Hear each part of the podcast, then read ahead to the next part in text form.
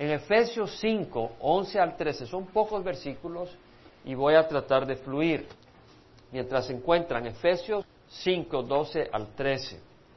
Pablo dice, perdón, 11, no participéis en las obras estériles de las tinieblas, sino más bien desenmascaradlas.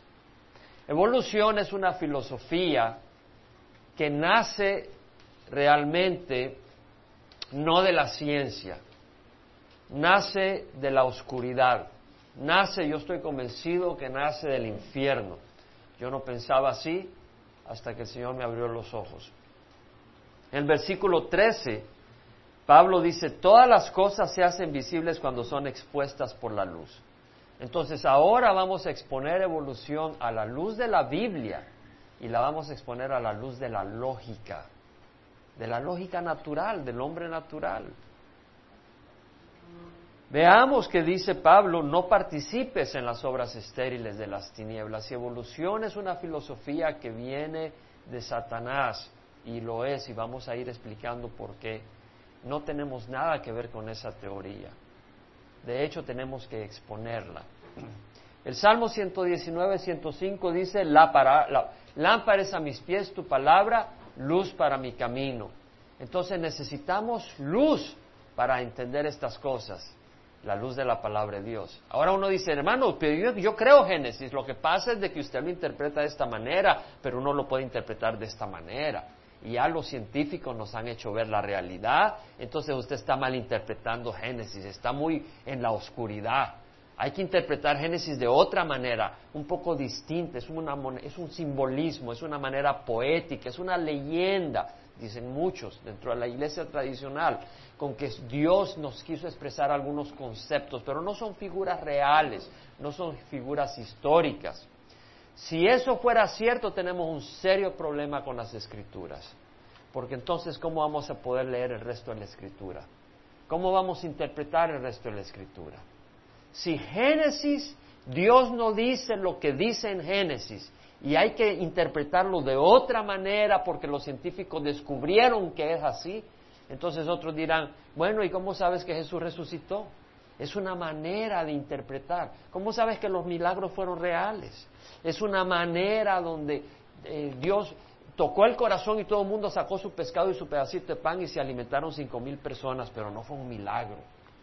Y así empiezan a distorsionar toda la escritura.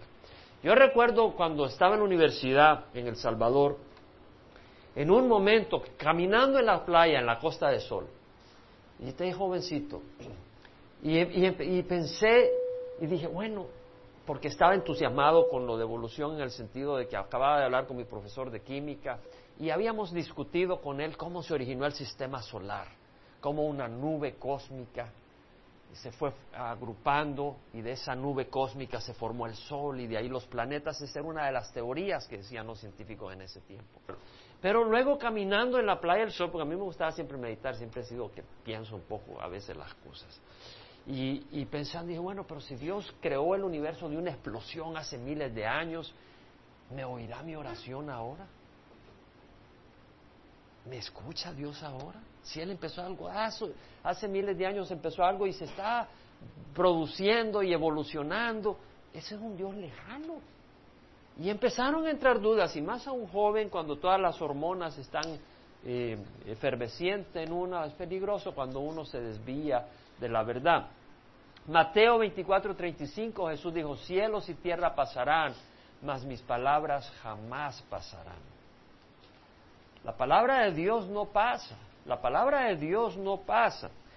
En Mateo 22, 29 tenemos una, situación donde Jesús es, es, acosado por los saduceos. Los sacerdotes en el tiempo de Jesús eran principalmente del grupo de los saduceos. Los saduceos eran los que estaban encargados del sacerdocio. Ellos no creían en la resurrección, ellos no creían en ángeles, no creían en milagros. Era distinto a los fariseos. Los fariseos eran bien estrictos con la ley y eran rígidos con la ley y ellos creían que obtenían su justicia observando la ley. Pero nadie puede obtener justicia observando la ley. La ley prueba que somos imperfectos. Pero los saduceos ellos no creían en la resurrección, entonces para ridiculizar a Jesús, le dijeron, maestro, Moisés dio la orden de que si se muere alguien y deja a, su esposa sin hijos, el hermano la tome de mujer. Pues había entre nosotros siete hermanos. Y el primero tomó su esposa, pero se murió sin dejar hijos. Entonces el segundo la tomó y también se murió. Y el tercero, hasta el séptimo. Y en la resurrección, o sea, estaban burlando, diciendo, ¿de quién va a ser esposa? ¿De cuál de los siete? O sea, querían mostrar de que Jesús estaba fuera del lugar. Y el Jesús le dijo, ustedes están equivocados porque no conocen la escritura ni el poder de Dios. Y para mí ese es uno de los versículos que me ha hablado mucho en este tema. Mucha gente está equivocada y cree que Dios creó por evolución hace miles de años porque no conocen el poder de Dios, ni conocen la escritura. Leen la escritura pero no la conocen, están distorsionados. ¿Cuántos años va a pasar Jesús cuando venga y nos resucite? ¿Miles de años? en un abrir y cerrar de ojos del polvo nos va a reproducir directamente con un cuerpo glorificado superior a este, en un abrir y cerrar de ojos. ¿Por qué lo crees? Si no crees que Dios nos creó por la palabra de Dios. Es muy importante si las bases de nuestra fe son bombardeadas, el resto de la escritura se viene para abajo y necesitamos entender por qué creemos. Yo recuerdo cuando tenía nueve años y le pregunté a un cura, amigo de la familia, a quien le tenía mucho cariño y le tengo cariño, aunque llevo años de no verle. Bueno, y entonces Adán y Eva y el fruto prohibido eh, no ocurrió. Bueno, es una ilustración, me dijo. Y a él sin darse cuenta, ahí me tiró una pastilla venenosa porque si eso es una ilustración, ¿cómo puedes entender el resto de la escritura? ¿Cómo puedes saber cuando Dios está hablando y cuando está dando ideas y sugerencias? Y por eso hay tanta confusión. Y vamos a leer, vamos a tomar el tiempo. Si vas a Primera de Timoteo, capítulo 4, versículo 1, pon atención, vamos a leer la escritura en, en cada una de las reuniones. Vamos a leer un poco de la escritura. Pero vamos a... Eh, cuando yo doy el seminario, Doy solo la parte lógica al principio, porque no quiero que, porque hay personas que son ateas que vienen a los seminarios. Y quiero que sepan que voy a entrar por la lógica. Y por último, traigo, el, testimonio de la escritura. Pero aquí como somos todos, eh, creemos que hay un Dios, eh, voy a mencionar la escritura en algunos momentos. Pero 1 Timoteo 4.1, Pablo dice, el Espíritu dice, ¿cómo lo dice? Claramente que en los últimos días algunos apostatarán de la fe, prestando atención a espíritus engañadores y a doctrinas de los demonios. Hay espíritus engañadores que tratan de confundir. Mira en 2 Timoteo 3:16. Dice, toda escritura es inspirada por Dios. Toda escritura. Entonces, ¿quién inspiró el libro de Génesis? Dios. Dios mismo inspiró el libro de Génesis. Toda escritura es inspirada. ¿Quién fue el único que estuvo para la creación del universo del ser humano? Nadie de los hombres. Entonces tenemos que confiarle a alguien que nos diga la historia. Y Dios estuvo ahí. Entonces dice, toda escritura es inspirada por Dios y es útil para enseñar, reprender, corregir e instruir en justicia a fin de que el hombre de Dios sea perfecto, equipado para toda buena obra. Según de Timoteo 2.15, ¿Qué es lo que dice? Procura con diligencia presentarte ante Dios aprobado como un obrero que no tiene de qué avergonzarse, que maneja con precisión la palabra de verdad. Es muy importante manejar la palabra de verdad. Tú puedes tener la palabra de Dios y no saberla usar. Tú puedes tener la palabra de Dios y no entenderla y usarla equivocadamente. Cuando estaba dando una conferencia con Roger Oakland, que estábamos en El Salvador, después de una conferencia, yo estuve traduciéndole a él, después de una conferencia en la Universidad Evangélica, se nos acerca un joven y me dice, pero a mí, mira mi Biblia, mi Biblia dice que son leyendas. Y realmente la Biblia latinoamericana, no la Biblia de las Américas, sino la Biblia latinoamericana, que es una de las Biblias católicas, tiene comentarios.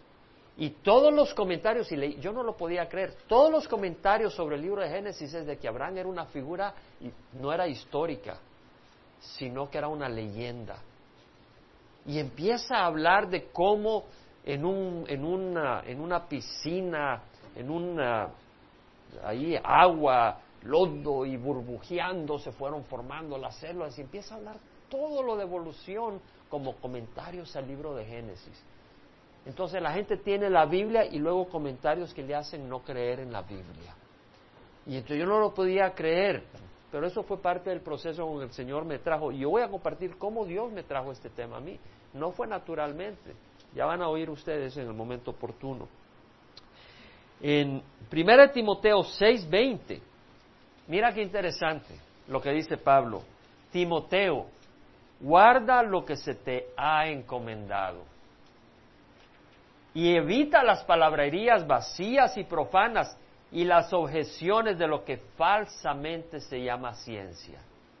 Fíjate ya en el tiempo de Pablo, dice, hay gente que viene en el nombre de la ciencia y objeta las verdades de la Biblia y son falsas, la cual profesándolo algunos se han desviado de la fe, la gracia sea contigo. En segunda de Timoteo 3, 1 al 9 vamos a compartir en el momento oportuno. Voy a pasar a empezar a, compartir algunos elementos. Ayer pasé cuatro horas tratando de resolver un problema porque la computadora casi se me muere. Yo estoy convencido que es, estoy convencido que es una lucha espiritual. Hoy no hallaba mis files. Hoy en la mañana quise chequear la computadora y no hallaba todos los files de creación. Y me asusté porque no había dado, no los había eh, save, no los había guardado con backup, que siempre uno hace backup. Y no los hallaba y no los hallaba. Y resulta que de alguna manera el folder con todos los files quedó en otro lugar de la, mi computadora. Y fue por la gracia de Dios que pude hallarlos. Y dije, es, es una batalla espiritual, porque este es un tema que usa Satanás. Y ya vamos a discutir en qué manera Satanás trabaja en este tema. La Biblia nos dice que los cielos proclaman la gloria de Dios y la expansión anuncia la obra de sus manos. Un día transmite el mensaje a otro día. Una noche a otra noche revela sabiduría. No hay mensaje, no hay palabra, no se oye su voz, mas por toda la tierra salió su voz. Es lo que dice el salmista. La palabra de Dios nos dice que los cielos proclaman la gloria de Dios y que la expansión anuncia la obra de sus manos. Es decir, la Biblia misma nos dice que si tú miras a los cielos, tú te admiras de una obra majestuosa, una obra maravillosa. Al mirar los cielos, tú no vas a decir, esto es resultado de accidente. Porque en evolución se cree que todo originó con una explosión hace eh, 13 eh, mil millones de años más o menos. Han cambiado constantemente las, las fechas, pero se cree que hace 13 mil millones de años todo se originó con un Big Bang, una explosión. Pero si fuera así, los cielos no proclamarían una obra maestra, porque una explosión no deja una obra maestra. Pero el salmista dice, los cielos proclaman la gloria de Dios y la expansión anuncia la obra de sus manos. Un día transmite el mensaje a otro día y una noche a otra noche revela sabiduría. No hay mensaje, no hay palabra, no se oye su voz, mas por toda la tierra salió su voz. Lo que está diciendo es que Dios nos habla a través de la creación, no en forma audible, pero a través de la creación nos da a entender quién es Él. Por eso dice, un día transmite el mensaje a otro día y una noche a otra noche revela sabiduría. Si hubiera sido una explosión, si esto fuera resultado de una explosión, no, miraríamos sabiduría. Pero lo que muestra el cielo es sabiduría. Una puesta de sol es algo hermosísimo. Ahora, cuando tú ves los escombros de una explosión, no ves algo hermoso, ves un desorden, ves caos. Cuando ves los escombros del terremoto de China que acaba de ocurrir, no ves algo hermoso. El terremoto, cuando ocurrió el, septiembre 11, eh, allá en Nueva York, los escombros no reflejan nada hermoso. De una explosión no se ve algo hermoso. Pero nosotros podemos ver un universo precioso. y eso revela la gloria de Dios.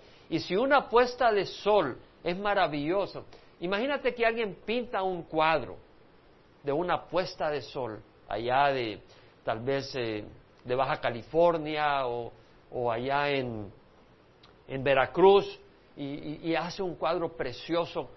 El cuadro es maravilloso, necesitó un pintor. ¿Cuánto más la realidad misma que el, el pintor trata de pintar tiene que tener un creador?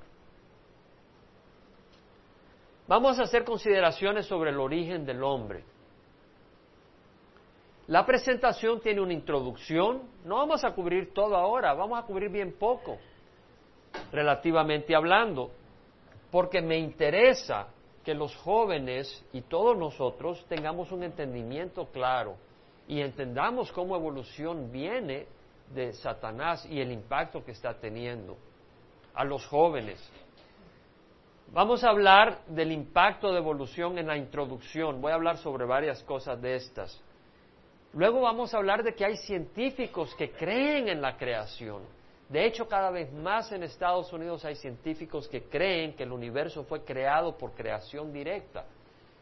No por razones religiosas, sino porque la ciencia misma nos muestra que no puede haber ocurrido por evolución. Luego veremos lo que la naturaleza nos muestra. Tú no vas a poner la fe porque te diga un científico. Y luego hablaré un poco del darwinismo, lo que Darwin enseñó, porque mucha gente cree en evolución sin entender lo que Darwin enseñó. Y luego estaremos estudiando los primeros 11 capítulos del libro de Génesis para entender cómo creación es algo que aparece claramente presentado en la escritura. Vamos a entrar con la introducción. En Estados Unidos en el año 1999 hicieron una encuesta, la, organización Gallup, esta es una organización que no tiene fines políticos, no tiene fines religiosos y es una organización muy respetada cuando hacen encuestas. Entonces ellos hicieron una encuesta. ¿Cuánta gente en Estados Unidos cree que Dios creó directamente por creación? ¿Y cuántos creen que Dios creó por procesos evolutivos? ¿Y cuántos creen que el mundo existió así? Porque existe toda la materia, siempre ha existido y fue evolucionando por, por sí solo. Entonces, de la encuesta se reveló que 47% de los norteamericanos creen que el universo fue creado directamente por Dios, recientemente. Y esta es una estadística interesante, porque cuando yo crecí en El Salvador, se me hacía pensar que si tú no creías en creación, si tú no creías en evolución es porque no eh, eh, estabas atrasado eras del siglo pasado, no, no conocía los conocimientos técnicos. Pero aquí vemos que en Estados Unidos mismos, donde se le da acceso a la gente a la educación, el 47% creen que Dios creó directamente. Estas estadísticas no salen en todos los periódicos, porque los medios de comunicación, el periódico, la televisión, los museos, todos ellos bombardean a la gente con que venimos del chango, que son procesos evolutivos, entonces le dan poca visibilidad a esta información, pero esta la puedes obtener, yo la he obtenido directamente. El 40% creen que Dios creó por procesos evolutivos a través de millones de años, pero eso es poner en tela de juicio la palabra de Dios. Y si tú conoces un poco de evolución, te das cuenta que no puede haber ocurrido que Dios cree el universo con evolución. Y vamos a explicar por qué. Hay 9% en el 99 que eran ateos, creían que Dios creó, que no existía Dios, sino que a través de evolución se originó el mundo. Hace dos años el CBS, los de la cadena de televisión CBS, hizo la encuesta de nuevo. Y en la encuesta hay más gente ahora que cree que Dios creó directamente. Y esto es debido a los científicos cristianos que cada vez más están teniendo una actitud valiente de presentar la evidencia de que Dios ha creado a sus compañeros científicos. Y ellos se están dando cuenta que realmente no puede ser posible que haya ocurrido por evolución. El 50% de la gente cree ahora que Dios creó directamente, recientemente. El 30% cree que Dios creó por evolución. Entre más se conoce evolución, entre más se conoce evolución, hay menos gente que cree que Dios haya creado por evolución porque no tiene lógica. Entonces algunos se pasaron de que Dios ha creado por evolución y se volvieron ateos. Y ahora el 15% cree que evolución ocurrió sin necesidad de Dios, porque evolución y Dios no son compatibles. Hicieron la encuesta de cuánta gente quería que se enseñara en las escuelas los dos modelos. Que Dios creó directamente es un modelo. El otro, que hay personas que creen que el mundo existe por evolución. Entonces se hizo una encuesta. ¿Cuántos padres quieren que se expliquen las dos posibilidades? Dos de cada tres padres dijeron sí, que se enseñen las dos cosas. Que puede haber ocurrido el universo por creación o que puede haber ocurrido por evolución y dejar que los estudiantes decidan. Dos de cada tres personas. ¿Sabe qué hace el gobierno? No permite enseñar creación. A pesar que dos de cada tres padres quieren que se enseñe creación. El gobierno dice, solo se puede enseñar evolución. En las escuelas públicas solo puedes enseñar evolución. No puedes hablar de que Dios pudo haber creado por creación. Dicen, eso es religión, eso es pensamiento, eso es pensamiento religioso antiguo, eso no se enseña en la ciencia. Pero vamos a ver que Dios no es enemigo de la ciencia.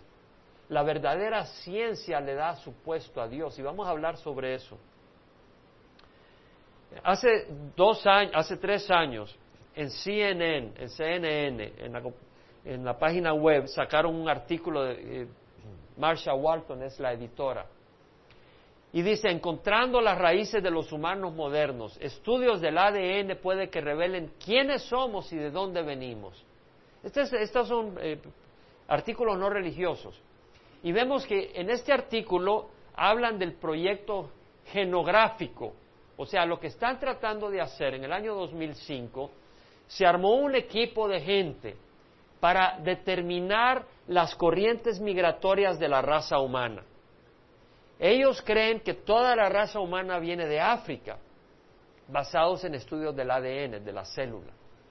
Y entonces lo que van a hacer, eh, van a tomar muestras de la mejilla y ya lo están haciendo, o muestras de sangre de gente de distintas partes del mundo, porque a través de la molécula del ADN de la célula ellos pueden determinar parentesco entre las personas y de esa manera ver cómo el ser humano fue emigrando alrededor de la Tierra.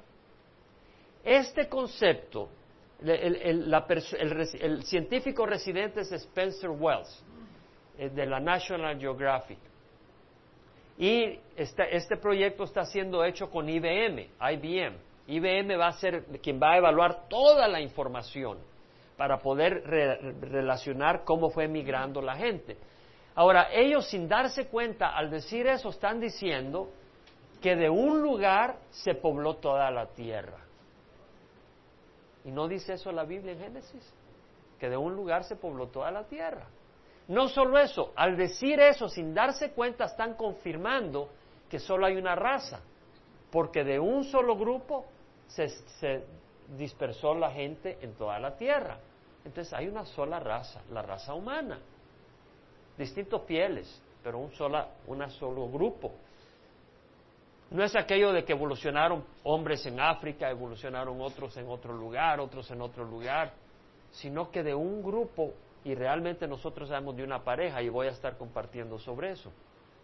En una editorial en la revista USA Today, Adam Goodhart, que es un evolucionista, él cree en evolución, pero él dice lo siguiente, es imposible entender quiénes somos si no entendemos de dónde venimos. Es imposible entender quiénes somos si no sabemos de dónde venimos. Y es cierto. Si nosotros creemos que venimos de una explosión a través de millones de años, donde los átomos fueron evolucionando, moléculas, y se formaron células, y luego eh, reptiles, y de ahí aves, y de ahí mamíferos, y de ahí el chango, y de ahí el hombre. Entonces vamos a decir que el, mundo animal está dividido entre animales racionales y animales, usted sabe, irracionales. Ya ahí hay un veneno, porque yo no soy un animal racional, yo soy un hijo de Dios con capacidad racional. Pero ya ahí se está indoctrinando a la gente a creer que somos animales. iguales que los irracionales con la única diferencia que podemos razonar. No somos animales, pero se nos ha enseñado animales racionales y animales irracionales. Y creemos que venimos del mono. Y como resultado de eso, empezamos a justificar nuestro comportamiento animal. Y vamos a mostrar eso, cómo se justifica en la escuela el comportamiento animal de las personas. Ahora, si somos creados a la imagen de Dios, vamos a evaluar al ser humano desde otro punto de vista. Si creemos que somos desarrollados de los animales, nada nos impide matar un feto, nada nos impide destruir la criatura del vientre materno en el cuarto mes, si realmente ¿qué somos? Resultado de accidente. Somos descendientes de los animales. Y, y, existe esa manera de pensar. Pero si somos creados a la imagen de Dios, vamos a tener un respeto por la vida. Entonces, aunque este es un evolucionista, él tiene razón cuando dice es imposible entender quiénes somos si no sabemos de dónde venimos. Y luego él dice, en nuestro origen descansa nuestro destino. Y es cierto, si la Tierra se originó por accidente y todo ha ocurrido por accidente, al cabo de algún tiempo puede que el universo explote y se acabe todo y se acabó todo. El destino no, no hay un propósito, no hay una razón de ser. Las cosas pueden desaparecer así porque así, así como aparecieron. Pero si Dios nos ha creado y es un Dios santo que establece que hay bien y mal, y que si tú le sigues y le buscas vas a vivir con Él toda la eternidad, y que si tú ignoras su llamado y lo rechazas vas a vivir separado de Él toda la eternidad, vemos que tu destino cambia. Entonces, dependiendo de cómo somos, de cómo hemos venido al mundo, será nuestro destino también. En la revista Life del año 1992, el encabezado es En búsqueda del verdadero extraterrestre. Y dice, puede ser que un programa de la NASA de 100 millones de dólares que empieza este otoño responda a una de las preguntas más apremiantes de la humanidad. ¿Quién ha oído hablar de que es posible que haya vida extraterrestre. ¿Quién ha oído en las noticias el interés? Hay interés. Y invirtió en el año 1992 la NASA, invirtió 100 millones de dólares para investigar si hay vida en el espacio. ¿Cuál es la razón que ellos usan para investigar si hay vida en el espacio? Ponga atención. Ellos hacen eso porque si detectan que hay vida en otros lugares, van a decir, ya ves, la vida originó por accidente. Y ocurre en cualquier lugar en todo el universo. No somos especiales, Dios no nos hizo. Así como ocurrió allá en Marte, o ocurrió en tal estrella, o ocurrió en tal planeta, así ocurrió acá, no somos especiales. Bueno, ese argumento es equivocado porque Dios puede crear vida en varios lugares donde Él quiera, pero veremos que no es así. Dios creó vida en un lugar que es la tierra y nosotros somos el centro de su creación, lo dice la Biblia y lo vamos a ver y vamos a ver la, necesidad de, este esfuerzo. Muchos, el, el, SETI, Search for Extraterrestrial Intelligence, eso es lo que quiere decir, SETI, búsqueda de inteligencia extraterrestre. SETI es una organización que está detrás de eso, fue fundada en 1984. Esta organización fue fundada con el propósito, es una organización sin fines de lucro no es una organización que busca hacer dinero. Bill Gates de Microsoft es uno de los principales donadores a esta organización con millones de dólares. Esta organización tiene más de 100 científicos y lo que están buscando es poner radares para ver ondas cósmicas, ondas de radio que vienen del cosmos y ver si encuentran una frecuencia, un mensaje, así como nosotros por radio podemos mandar señales, ellos están tratando de escuchar los cielos. Allá en Puerto Rico hay una cantidad de radares escuchando los cielos y en otros lugares buscando a ver si encuentran mensajes de otras culturas. Ellos creen que hay otras culturas. Carl Sagan, uno de los evolucionistas, ya murió, de, fue, de los que más ha empujado estas cosas. Y la idea, pues, es, hay seres extraterrestres. Ahora, el hombre ellos dicen, no podemos creer que hay un Dios, ángeles ni nada de eso, eso es religión, eso es religión. Todo es científico, lo tenemos que ver y palpar. Entonces rechazan de que hay un Dios empiezan a tratar de buscar seres extraterrestres y los van a encontrar, porque los hay, ángeles, demonios. Hay ángeles y hay demonios. Y van a, encontrar unas culturas, y van a entrar en, en contacto con culturas extraterrestres, que les van a ofrecer inteligencia, sabiduría, lo que sea, y van a ser demonios. Carl Sagan, uno de los evolucionistas, ¿ustedes han visto la serie Cosmos? ¿Quién ha visto la serie Cosmos? Carl Sagan es de los, el, autor de esa serie Cosmos, muy famosa. Dice el artículo de Life, la fe de Carl Sagan en la búsqueda de inteligencia extraterrestre nunca se ha tambaleado. Dice la fe. Ellos no tienen evidencia. Es una fe de que hay otras culturas. Ellos no ponen fe en Dios. De hecho, Carl Sagan es ateo. Pero ellos no ponen la fe en Dios. Ellos son los que están influenciando los programas de educación en Estados Unidos. Son ateos los que están, los que están influenciando los programas de educación no solo en Estados Unidos, sino en el resto del mundo. Y vamos a cubrir esto. Sir Arthur Clarke. ¿Han oído hablar de la película 2001 Odisea en el espacio? Sir Arthur Clarke es el coautor de esa película, así como de la novela. Y él dice, si bien nuestro diseño básico, o sea, del ser humano, aparenta ser efectivo, bueno, al decir diseño, si nosotros tenemos un cuerpo que es un diseño, es porque hay un diseñador. Ahí mismo él está dando a entender ya que hay un diseñador. El mismo lenguaje que usa lo compromete. Pero él no cree, cree que somos resultado de accidente. Dice, nuestro diseño básico aparenta ser efectivo. nuestro cuerpo aparenta ser efectivo, es una obra maestra de ingeniería. Dice, somos el producto de lanzamientos innumerables de los dados genéticos, o sea, es como tirar los dados hasta que salga lo que uno busca. Desde el punto de vista de ingeniería, el hombre y el simio son virtualmente idénticos, dice. Pero dice desde el punto de vista de ingeniería, o sea que el ser humano está diseñado con una ingeniería increíble. Y lo es, estábamos hablando con los hermanos antes, cómo tú puedes estar parado y cómo mantienes el balance hay una gran cantidad de músculos interactuando para que cuando tú te muevas y mueves los brazos y haces esto y el otro no te caes. Porque tu pie está haciendo un balance y tu cerebro está recibiendo toda la información de, de todas las partes de tu cuerpo y está mandando señales a tus músculos para moverse sin que lo tengas que pensar, de manera de que no te caes. De manera que cuando te caes es un accidente no es, la, no es lo normal, porque estamos diseñados maravillosamente. Ahora este hombre dice, seres extraterrestres serían más extraños que un pulpo o un dinosaurio. Puede que esta sea la razón por que la gente se opone a SETI, al programa de búsqueda de seres inteligentes. Tal vez lo perciben como el tic-tac de una bomba de tiempo colocada en la base de nuestro orgullo y de muchas de nuestras religiones. O sea, Sir Arthur Clarke dice que el descubrir otros seres en otros lugares es una bomba contra el cristianismo, por ejemplo. Porque el libro de Génesis no habla de que venimos por evolución.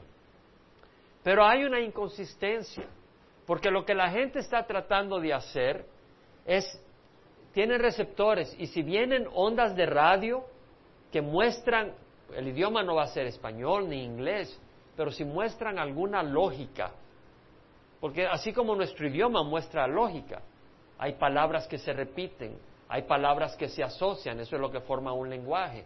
Entonces ellos al, agarrar las ondas de radio, si encuentran alguna, algún orden van a decir, no es accidente, hay seres inteligentes detrás de eso. Entonces, usando la misma lógica, ellos deberían de decir, el universo tiene un diseño maravilloso, no puede ser accidente, tuvo que tener un creador pero sus mentes están prejuiciadas por el enemigo. Hay una búsqueda agitada por hallar planetas en, otros lugares.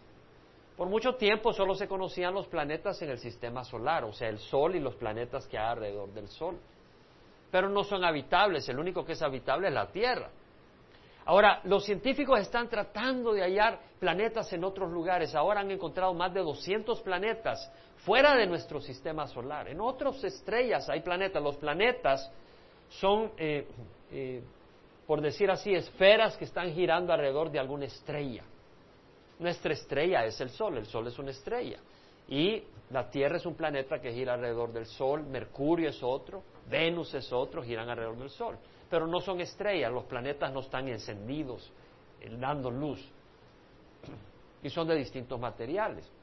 Ahora, Mario Livio, astrofísico del Instituto de Ciencia del Telescopio Espacial, dice, dentro de unos años puede que detectemos cosas como nuestro propio sistema solar.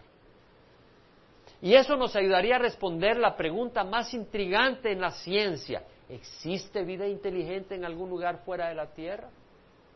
Los científicos están ansiosos por descubrir vida para decir somos resultado de accidente.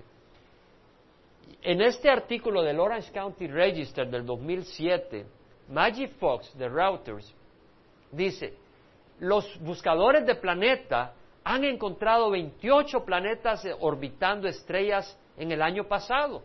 De manera que eh, el sistema solar de la Tierra no es único. Puede que hayan miles de millones de planetas habitables. Ya aquí vemos una manera de manipular la información. Yo quiero que los jóvenes pongan atención en esto. Aquí están, porque ustedes no deben de ser manipulados por la gente. No se dejen manipular por los maestros que están trayendo información equivocada. Acá están diciendo, porque han encontrado 28 planetas que rodean estrellas, no por eso van a decir de que pueden haber miles de millones de planetas habitables. El que haya otros planetas no quiere decir que sean habitables. Un planeta no basta porque exista que, que pueda uno vivir en él.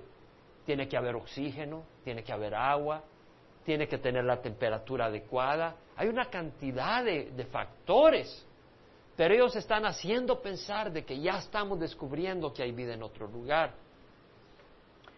Luego dice eh, Marcy, profesor de astronomía de la Universidad de California en Berkeley, estamos empezando a ver que nuestra casa, es decir, la Tierra, no es algo raro en el universo. Eso es mentira. No han encontrado un planeta como la Tierra para que digan eso. Y luego dicen que están muy emocionados porque encontraron un planeta que se parece a Neptuno orbitando una estrella que se llama Gliese, que ha intrigado a los científicos porque está cubierta de agua.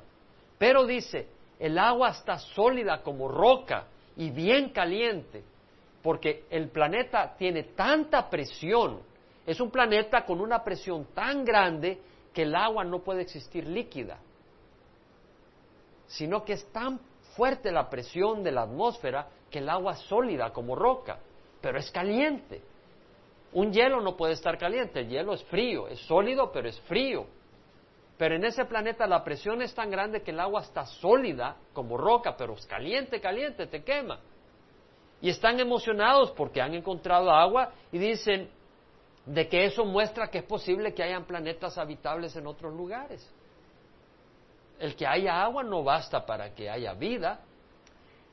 Para creer en evolución tenemos que entender de que es una teoría general. Evolución dice que hace 13 mil millones de años hubo una explosión de algo muy pequeño que no se podía ni ver, más pequeño que la cabeza de un alfiler. Y eso explotó. Y de ahí se fue formando los átomos, las moléculas se fueron dispersando y de ahí se fueron formando las estrellas, se fueron formando las galaxias. Las galaxias son conjuntos de estrellas que giran alrededor de un centro común. Y se formó el universo y de ahí se fueron formando los planetas como la Tierra y de ahí se fue formando la vida, creen ellos, por accidente. En un lugar acuoso, en el mar, se fueron formando las células, se fue formando un gusano, una ameba, de ahí se formó un reptil, un garrobo, de ahí se formaron las, aves, todo se fue, eso es lo que ellos piensan. Ellos no dicen que puede haber existido Dios, pero al decir eso, están diciendo que el hombre es resultado solo de la materia, solo de la materia, de átomos, moléculas se fue formando todo lo que existe hasta llegar al hombre. Entonces el hombre es resultado de la materia. Pero si somos resultado de la materia no somos libres, porque la materia no es libre. Si agarro un pedazo de plomo y lo pongo en el agua, ¿se hunde o flota? Se hunde. Y si mañana agarro ese mismo pedazo de plomo y lo tiro al agua, ¿qué va a pasar? No tiene libertad. El plomo siempre se va a fundir en agua, porque la materia no puede decir, hoy hago esto, mañana hago otro. No tiene libertad. Y el ser humano está hecho por calcio. ¿Qué, más, qué minerales más tomamos? Hierro, fósforo, zinc. Distintos elementos forman cloro, sodio, potasio. Todos esos elementos, pero la materia no piensa. La materia no puede ser libre para decidir. La computadora está hecha solo de materia. Y porque está hecha solo de materia no puede pensar por sí sola. Dependiendo de la información que pongo es la información que procesa. Dependiendo del programa que tenga la computadora, es así como va a procesar la información. Pero no es libre.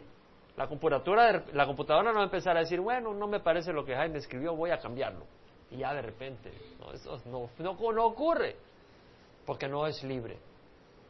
Pero esto es muy importante. Lo que estoy hablando es sumamente importante porque los evolucionistas al decir que venimos de la materia empiezan a justificar todo nuestro comportamiento porque no consideran el espíritu. Y todo lo consideran y lo justifican, etcétera, y vamos a ver el impacto que tiene. En la revista Times de 1994 salió un artículo.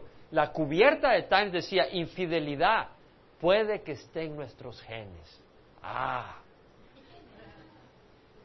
pero no es de reír. Porque si tú eres una persona casada y tú lees este artículo y crees este artículo, ¿qué vas a hacer? ¿Ya viste el Times? La mujer te encuentra con otra mujer. Mujer, ¿no leíste Times? ¿Qué pasó? Pero eso está, y vamos a ver lo que enseña. Sacan a un hombre tirando semillas, pero ¿sabe qué forma tienen las semillas? De espermatozoides. Y luego tirándola en un campo, y luego junto con las semillas billetes de a dólar, que implica ganancia. Entonces la idea es, y dicen esto, devoción y traición, matrimonio y divorcio, y dice, cómo evolución moldeó el amor humano. O sea, lo que están diciendo en este artículo es que el amor no es una expresión del espíritu, sino que toda reacción del hombre o de la mujer es de, la, de las hormonas, de la bioquímica del cuerpo humano, y que eh, el aparearse, el no aparearse, el, desear, el no desear, todo es resultado de la química. Y que esos procesos y esas sustancias han ido evolucionando. Y que el amor no es, no es más que un proceso que ha ido evolucionando. Entonces, si es cosa de la materia, el que ame o no ame no es mi culpa. Es evolución. Y luego dicen, es ventajoso para la evolución del hombre sembrar sus semillas a lo largo y ancho. Lo que está diciendo es que es bueno para el hombre eh, tener muchas mujeres, tener muchas intimidades y muchos hijos, porque entre más hijos tenga, alguno le va a salir fuerte e inteligente. Y así va desarrollándose mejor la raza humana. Eso es lo que estaban enseñando. Ahora, esto es lo que son expuestos los niños en la escuela. De una o de otra manera, las personas que enseñan en las escuelas están influenciadas y abrazan estas maneras de pensar. Despertemos, padres. Luego dicen, un campo que está surgiendo, conocido como psicología evolutiva, puede ahora darnos mejor luz sobre el asunto al estudiar cómo el proceso de selección natural moldeó la mente. Selección natural es esto. Si tú agarras un chihuahua y un San Bernardo y te lo llevas al Polo Norte, ¿cuál es el que sobrevive? San Bernardo. Entonces dicen la naturaleza, las condiciones de la naturaleza hacen que unos animales mueran y otros sobrevivan. Entonces la, la, naturaleza actúa como algo que selecciona lo mejor de lo no bueno. Entonces dice, selección natural es el que, ese proceso natural, esa situación natural ha hecho que se desarrolle nuestra mente. Pero imagínate tú que el cerebro se produzca por accidente, algo tan complejo. Pero dice, los psicólogos evolutivos, psicólogos evolutivos es que los, los psicólogos, pon, pon atención, tú vas a psicólogos, los psicólogos creen en evolución y tratan de resolver tus problemas emocionales desde el punto de vista que venimos del mono. ¿Cómo te pueden ayudar a cosas del alma? Por eso nosotros creemos que la respuesta no está en la psicología, sino en la palabra de Dios.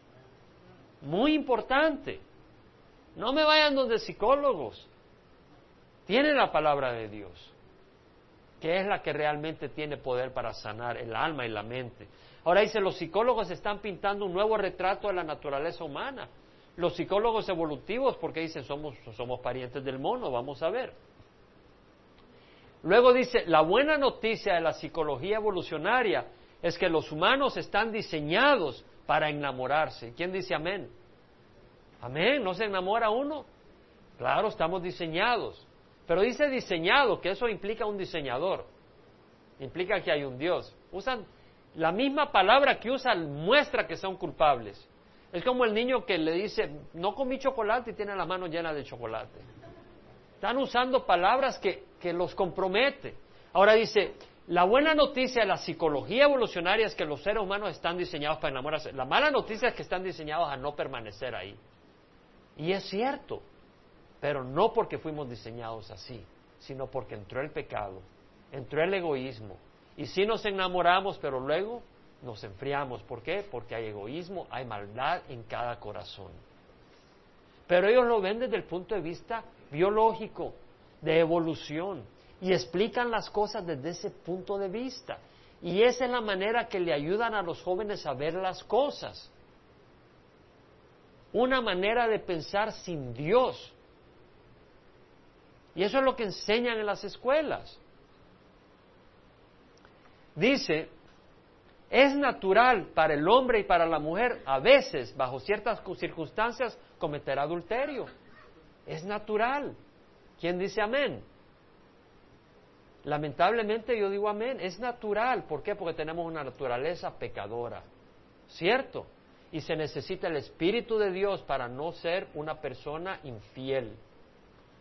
De acuerdo a los psicólogos evolucionarios, nuestra actitud hacia nuestro cónyuge, confianza, sospecha, repulsión, rechazo, un calor afectuoso o frialdad, son la, obra de selección natural que permanece con nosotros porque en el pasado produjo comportamientos que ayudaron a, distribuir los genes. O sea, lo que está diciendo es que cuando tú eres frío con tu pareja, es resultado de evolución. Sirvió para que la, la raza humana prospere. O sea, explica todas las cosas, no como que el hombre es libre, sino que es resultado y producto de procesos naturales, químicos, biológicos. El problema con los hombres, y pregúntale a la esposa, te da una lista larga. Pero en este artículo hablan del dimorfismo sexual. El dimorfismo sexual es la diferencia del tamaño del macho y la hembra. En algunas especies el macho es más grande que la hembra en tamaño. Entonces ellos investigaron y dicen, ¿sabes qué? Hemos descubierto que cuando el macho es más grande que la hembra, el macho es adúltero, tiene varias hembras. Y hemos descubierto que en el cuerpo humano, el ser humano, el hombre es 15% más grande que la mujer.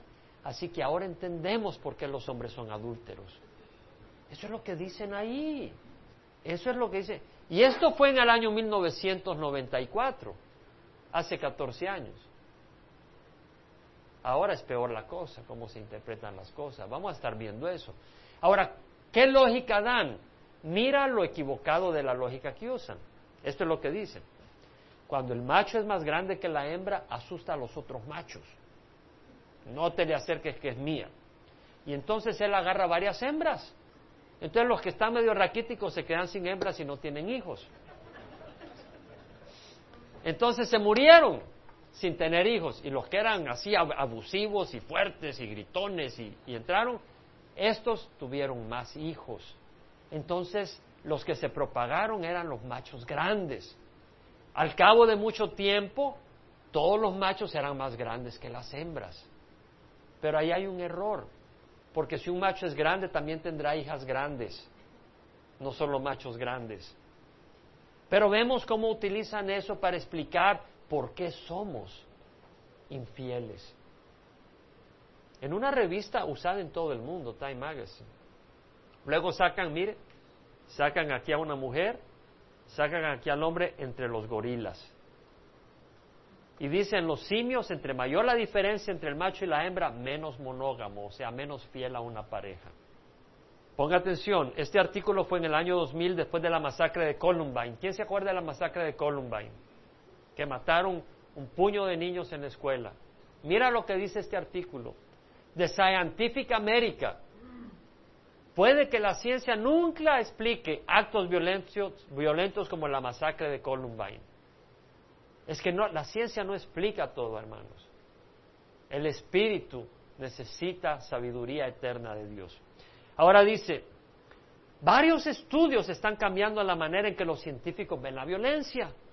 Primatólogos, primatólogos no son los que son hermanos de la prima, sino que son los que estudian a los primates, a los monos.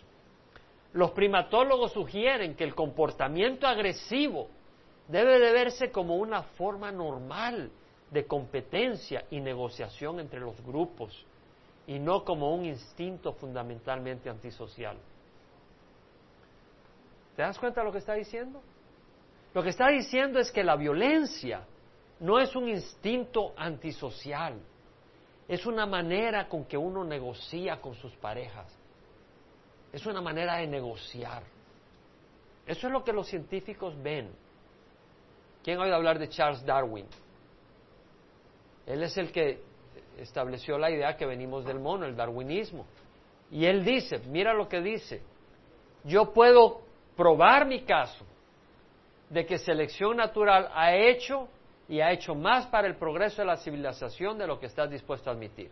Y luego dice las, las, razas más civilizadas, y habla de las Caucasians, o sea, los blancos, los de piel blanca, los de piel blanca, según ellos, son los más civilizados. Dice, eh, ¿cómo se dice? Beaten en español, beat, beat up penquearon, golpearon, ¿cómo? Los echaron a golpes a los turcos en su lucha por la existencia. O sea, da a entender que la raza blanca es superior a la raza turca. Y luego dice, mirando al mundo cercano, no tan lejano, mucha cantidad de razas inferiores han sido eliminadas por las razas superiores. ¿Sabes cuáles son de las razas inferiores a las que se refiere? a los indios de Sudamérica y de Centroamérica y de México. Para él eran razas inferiores. De hecho lo dice. Dice, las razas civilizadas del hombre van a exterminar y reemplazar a las razas salvajes. Según él, habían razas salvajes en el año 1859. ¿Cuáles eran las razas salvajes? Los negros y los... Eh, las personas de Australia, los, ah, los aborígenes de Australia, los llama razas salvajes, inferiores. Esta manera de pensar alimentó a Hitler para destruir seis millones de judíos pensando que eran una raza inferior a la raza de ellos. Y esa manera de pensar promovió que a los negros los usaran como esclavos en Centroamérica, Suramérica, Norteamérica, y que los exterminaran como que si no fueran personas normales. Tienes que entender que la idea de orígenes, de evolución, es promovida por ateos. Isaac Asimov, que fue una persona de gran impacto en el siglo XX, Stephen Jay Gould, Carl Sagan, Ernest Meyer, Richard Dawkins, todos ellos ateos, hermanos, son los que han influenciado el sistema educativo en todo el mundo. Mira lo que dice Carl Sagan. El planeta Tierra, él, piensa que la Tierra es simplemente un, es un puntito en todo el universo y es muy pequeño, pero él piensa que la Tierra es despreciable, es un accidente y nosotros solo somos un accidente y dice así. Por eso no te sorprendas porque los jóvenes se suicidan fácilmente, porque en la escuela en vez de recibir la enseñanza que Dios nos ama y nos ha creado, pasan oyendo, venimos del mono, esto ocurrió de esta manera, y, y entonces hay un vacío. Mira lo que dice Sagan. Bueno, ya murió. Dice, el planeta Tierra es un escenario pequeño en, la, en el cosmos enorme. Nuestra importancia imaginaria, nosotros no somos nada importante, lo somos. Dios creó el universo para nosotros y a nosotros para Él. Pero dice, nuestra importancia imaginaria, nuestra percepción engañosa, que tenemos una posición privilegiada en el universo. Habla de eso y dice, nuestro planeta es un puntito en la gran oscuridad cósmica. En nuestra oscuridad, en medio de esta vastedad, no hay ningún indicio que ayuda vendrá de ningún lugar para salvarnos de nosotros mismos. Lo que este hombre dice es, no busques un Salvador fuera de ti. Esta es la manera de pensar de esta gente. Ellos son las películas de televisión sobre la naturaleza, sobre el cosmos, todos hablan de evolución. Y los líderes, los padres eh, intelectuales de estos programas no tienen nada que ver con Dios. Y tienen una agenda. Mira, Richard Dawkins, él tiene la responsabilidad la, posición de la importancia de enseñar y propagar la ciencia ante el público en la Universidad de Oxford, una de las universidades más famosas del mundo. Mira lo que dice, entre más entiendes el significado de evolución, más estás empujado al ateísmo. Evolución te empuja al ateísmo. Y luego dice, es absolutamente seguro decir que si tú encuentras a alguien que no cree en evolución, esa persona es ignorante, estúpida o loca. Imagínate la posición de un hombre de gran nivel académico en Inglaterra con gran impacto de educar a la gente sobre la, ciencia. En su página web, me fui a su página web, recomienda varios libros. Uno de ellos, El engaño de que hay Dios, The God Delusion. El otro, de Victor Stenger, Dios, la hipótesis fallida. O sea que Dios es un invento del hombre que ya falló. Y otro no, me pude, no pude poner la portada porque la consideré blasfema. Ponía una cruz, él, mismo lo escribió, Richard Dawkins, ponía una cruz roja y decía la raíz de toda la maldad. Estos son los científicos. Créelo, los científicos que están impactando las escuelas tienen una agenda en contra de Dios. Aquí vemos a Richard Dawkins con una gran cantidad de gente escuchándolo como que si estuvieran escuchando a Jesucristo. Y dentro del mundo religioso, Thomas Berry. Thomas Berry fue un monje, es un monje, todavía está vivo. Y cuando yo estaba en Baxter en el año 1900, 90 por ahí, agarré una revista Newsweek que hablaban de él como un líder en el movimiento evolucionista y él es un monje católico. Él enseñaba en la Universidad de Fordham, en Nueva York.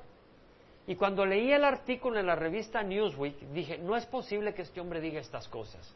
Y conseguí el teléfono de la Universidad de Fordham y llamé. Y dije, ¿puedo hablar con el señor Berry? Me dice, no está, pero él está en tal lugar. Me dieron el teléfono, lo llamé. Mr. Berry, me llamo Jaime Simán, yo leí algo en la revista Newsweek que no puede ser posible que digan de usted. ¿Qué pasó? Mire, le digo, yo estoy en mi trabajo, déjeme irme a mi casa porque así, como a larga distancia, yo le hablo y hablamos y conversamos. ¿Cómo no? Y me fui a la casa corriendo y hablo con el señor Berry.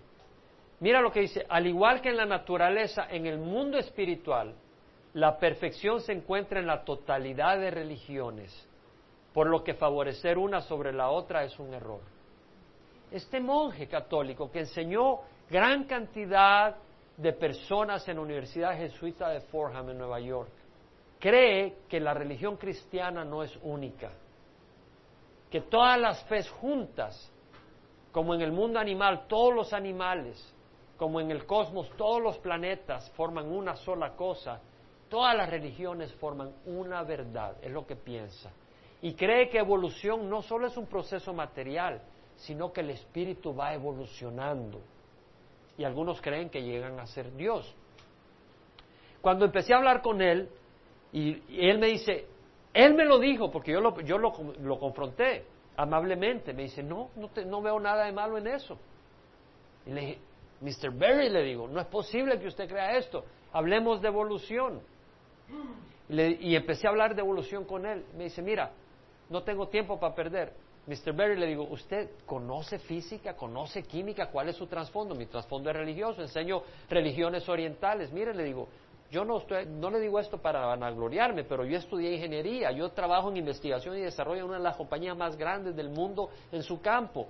Y Dios me dio ese conocimiento, no nací con él, pero le voy a decir algo. Siendo yo científico, sé que evolución es falso. Deme una oportunidad de comprobárselo a usted. No tengo tiempo que perder. Entonces agarré la Biblia y le dije, ¿sabe qué? Le voy a reconocer, le voy a recomendar algo. Cuídese de desviar a cantidad de gente en el error, porque el Señor tiene una seria advertencia a los que hace tropezar a los demás. Y le dio una advertencia espiritual. Y ahí colgamos, nunca más pudimos volver a hablar dice que el universo va evolucionando y es necesario, una inspiración necesaria y una guía para que podamos entender cómo funcionamos y cómo somos como especie. Él cree que nosotros necesitamos inspirarnos en la historia de la evolución para poder entendernos. Y dice en la Wikipedia Enciclopedia que esta es la manera de pensar de Teilhard de Chardin. Teilhard de Chardin fue uno de mis héroes antes de que yo conociera al Señor porque él era un, era un sacerdote también, antropólogo. Teilhard de Chardin dijo, la evolución es una luz que ilumina todos los hechos, una trayectoria que todas las corrientes lógicas deben de seguir. O sea que si tú no crees en evolución, estás mal. Y luego Isaac Asimov dice, yo soy ateo, no tengo la evidencia para probar que Dios no existe, pero no deseo perder mi tiempo. Estos son los científicos que afectan a la juventud. Teilhard de Chardin dice que, la, la maldad la presenta como dolores de crecimiento. O sea, como una fábrica. Tú tienes una fábrica y produces un producto, pero salen desechos. Y dice, él ve la evolución como una, un progreso que va a llegar a, donde vamos a llegar a Dios un día. Dice, cuando la humanidad y el mundo material alcancen su estado final de gran progreso en evolución, entonces empezará un nuevo periodo con la segunda venida de Cristo. Pero eso no es lo que enseña la Biblia. La Biblia enseña que el mundo en vez de ir mejorando va a ir empeorando. Va a ir empeorando. De hecho, en segunda de Timoteo, versículo, capítulo 3, mira lo que dice la Biblia sobre los últimos días el ser humano no va a ir mejorando. Capítulo 3 dice, debes de saber que en los últimos días vendrán tiempos difíciles, porque los hombres serán amadores de sí mismos, ávaros, jactanciosos, soberbios, blasfemos, desobedientes a los padres, ingratos, irreverentes.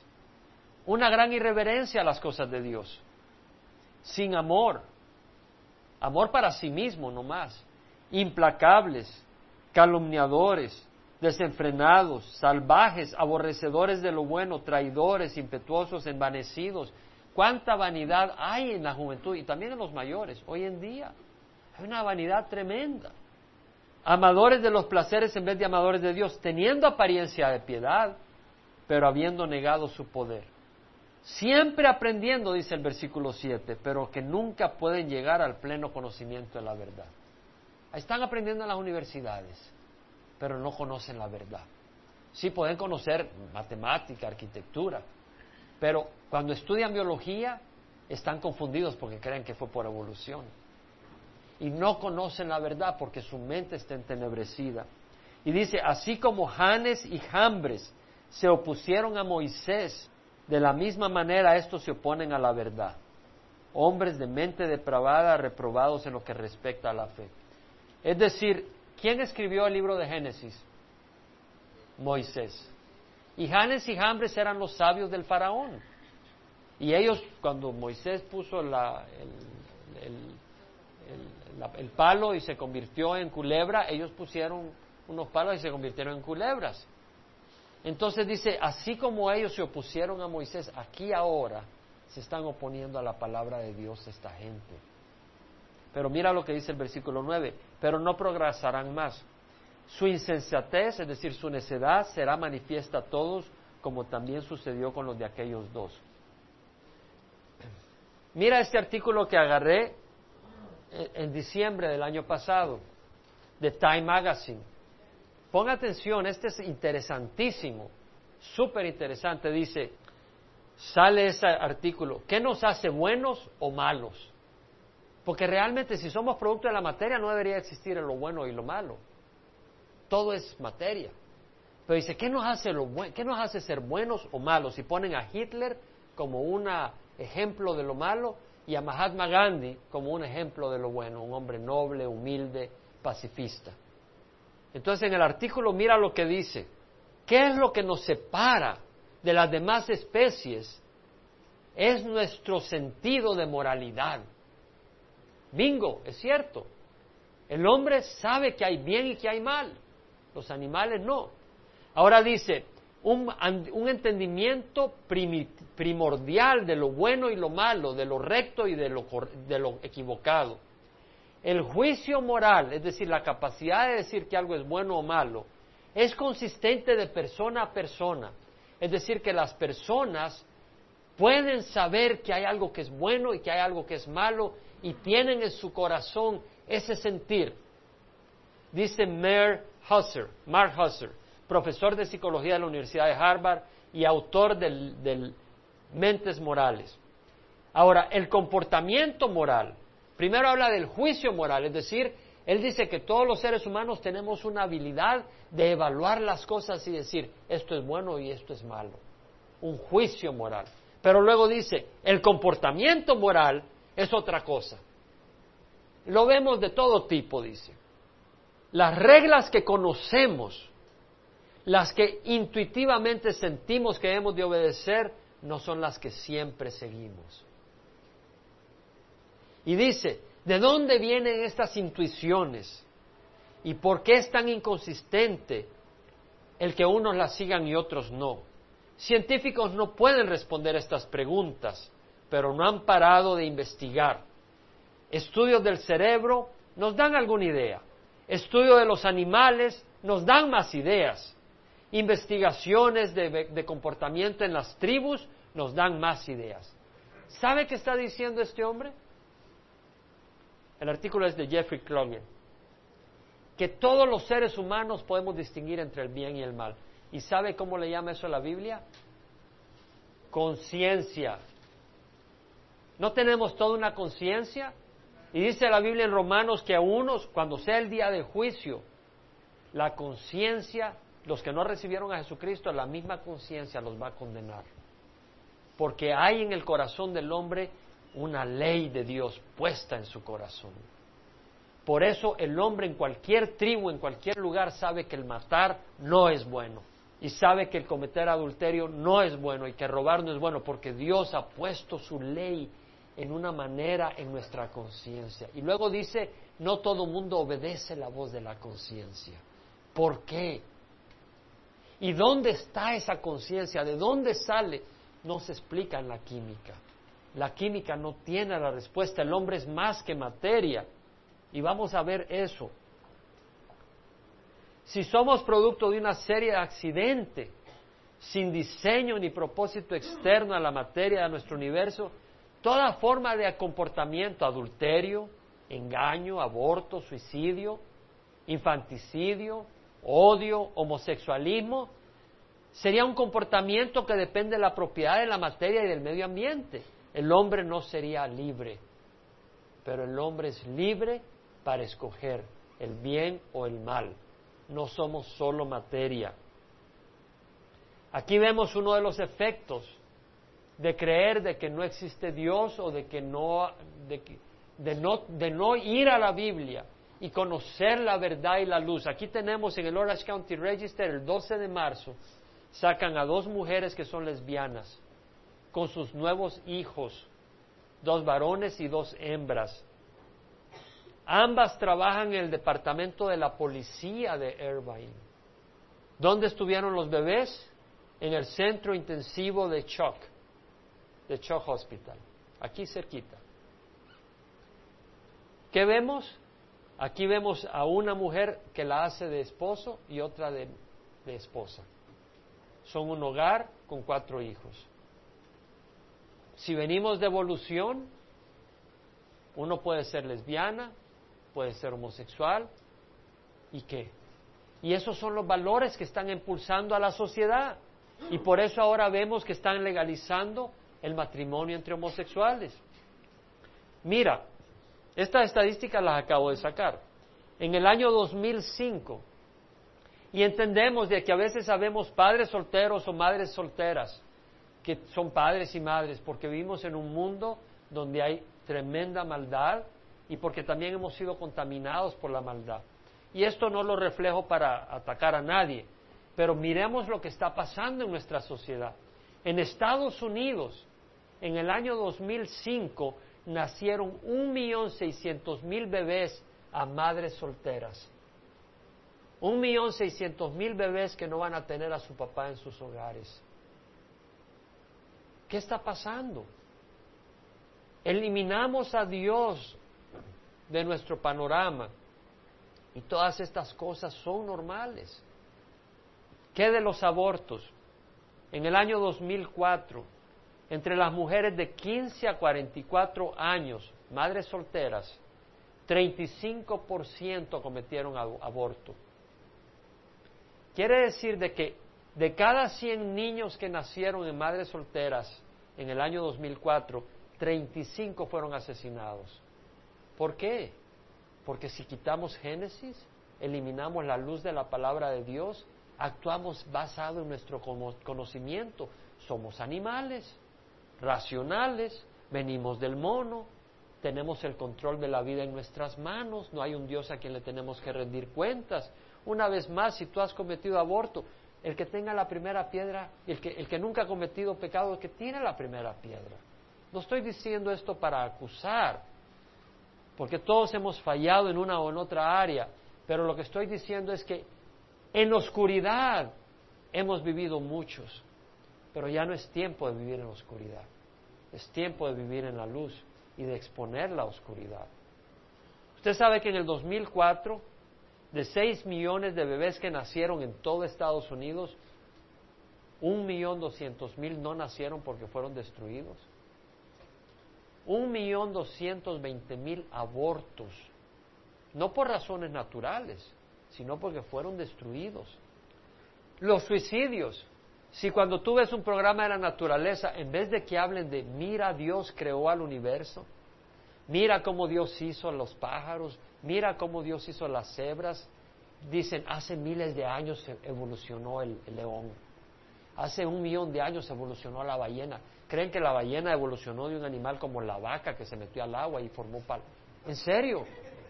Hermanos, no le estoy mintiendo. Yo creo que si metes una vaca al mar se ahoga. Pero al oír todo eso, día tras día, se genera un ambiente en la sociedad donde el suicidio es una salida. Tú sabes que en el 2004, de cada 100.000 jóvenes de 20 a 24 años, 20 varones cometieron suicidio. No que, no que intentaron, sino que murieron por suicidio. Es decir, una ciudad como Santa Ana, que tiene como 200 mil personas, podemos esperar que este año 40 varones de 20 a 24 años se quiten la vida y unas cuatro mujeres. Y de 15 a 19 años, unos 13 varones se van a quitar la vida. Porque el mundo no ofrece respuesta, pero Cristo sí. Y si en la escuela día tras día pasan seis horas siendo indoctrinados con una educación materialista donde excluyen a Dios, hora tras hora, día tras día, no te sorprendas que tus hijos pasen con depresión y se desesperen y se sientan inseguros y se sientan... Ustedes padres tienen que ser amigos de sus hijos y tienen que tener sus ojos puestos en lo que ellos están estudiando. Sus hijos están en manos de gente que no necesariamente cree en Dios en las escuelas.